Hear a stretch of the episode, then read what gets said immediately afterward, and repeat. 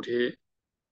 神性真理在自义中，就是在其完全神圣和能力中啊。这一节再次强调自义，因为你是神性真理的保护，你又是支撑，你又是容器，对吧？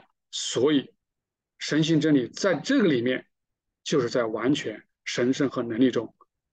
神性真理在自义中，就是在完全神圣和能力中，因为在先或者是在内的啊。这个属灵和属天是在先和在内的。同步存在于，同步存在于作为字义的属世意义中。至于如何同步存在，而需要进一步解释。什么叫同步存在？在天与在地有连续次序和同步次序啊，这个在瑞学里面也是个蛮重要的概念啊。连续的我们知道，还有一种叫同步的，就是同时发生，对吧？什么叫连续的？它连续就是。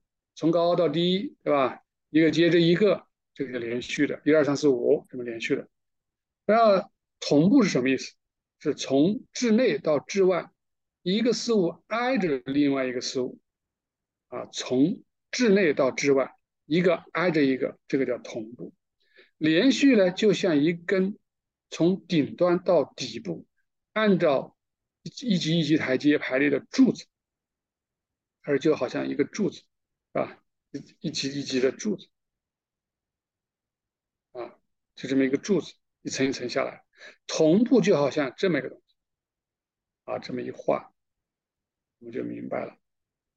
哎，这个，啊，你把那个柱子再这么画一画，可能更加明白点。来，我换一个颜色，这三个啊，排起的高低，对吧？往下一压，你把它压下来，就压成这么一个瘪的，啊，那这个瘪的，它就称之为同步。那这个这一层一层的上中下这个柱子，它就叫连续，啊，就这个意思。现在解释一下，连续是怎么在变成同步的？啊，本来是连续的，啊，数天、属灵、属世，怎么变成同步的呢？在一个平面上呢？啊它是这样的，它说就好比将一个阶梯型的柱子下沉，在一个平面上连贯的物体，哎，就刚刚我们所说的，把它往下一压，压瘪了，啊，压瘪了，就成了这么一个平面的。那最高的变成最里面的，中间的还是在中间，啊，最底端的就变成最外面的，啊，它的同步次序就这样由连续次序形成了，啊，原来是这么一个关系。很形象，它自然界的每一个和所有事物，乃至临界的每一个事物和所有事物都是这样的。它的无论哪里都有一个啊，无论哪里哈，什么事物它都有一个最初的居间的一个最终的，最初的经由居间的七项并达到于它的终端。不过我们有必要认识一下，有纯度层级这回事。纯度啊，这两种次序都是照着纯度。层级来这个成就的，我们将此应用到圣经啊，这个有一点拗口，我们不急，我们慢慢来哈，我们往下走。什么叫做这么到达过来的哈？他在圣经里面是这么用的，他说属天、属属灵和属世一的连续层级从主发出啊，再画一下连续层级啊，一层一层。三层天、二层天、一层天，啊，从从主内来发出，啊，这是连续的上中下，然后呢，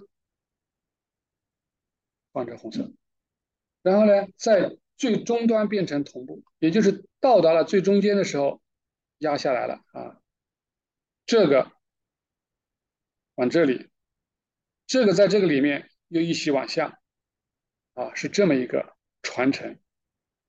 过来，啊，传承过来，所以到达了最底部的时候，也就是相当于属天属灵都在这一个平面上了，都在一起了，啊，我们这叫同步，啊，同步。这样的话，圣经的属天属灵的意义就同步存在于属世意义中。一旦能理解这一点，就能明白圣经的属世意义是如何成为圣经属灵属天意的容器。根基和支撑了，还能认识到神性良善和神性真理是如何在圣经的字义中，就是在它的完全、神圣和能力中，就是这个意思了啊。其实也是讲容器、根基和支撑的另外一种表达方式，所以我们是不能离开圣经的文字。由此可证明，圣经在其字义之中是圣经本身。圣经在其字义之中，在其才是它的本身。为什么？我们讲圣经是主，对吧？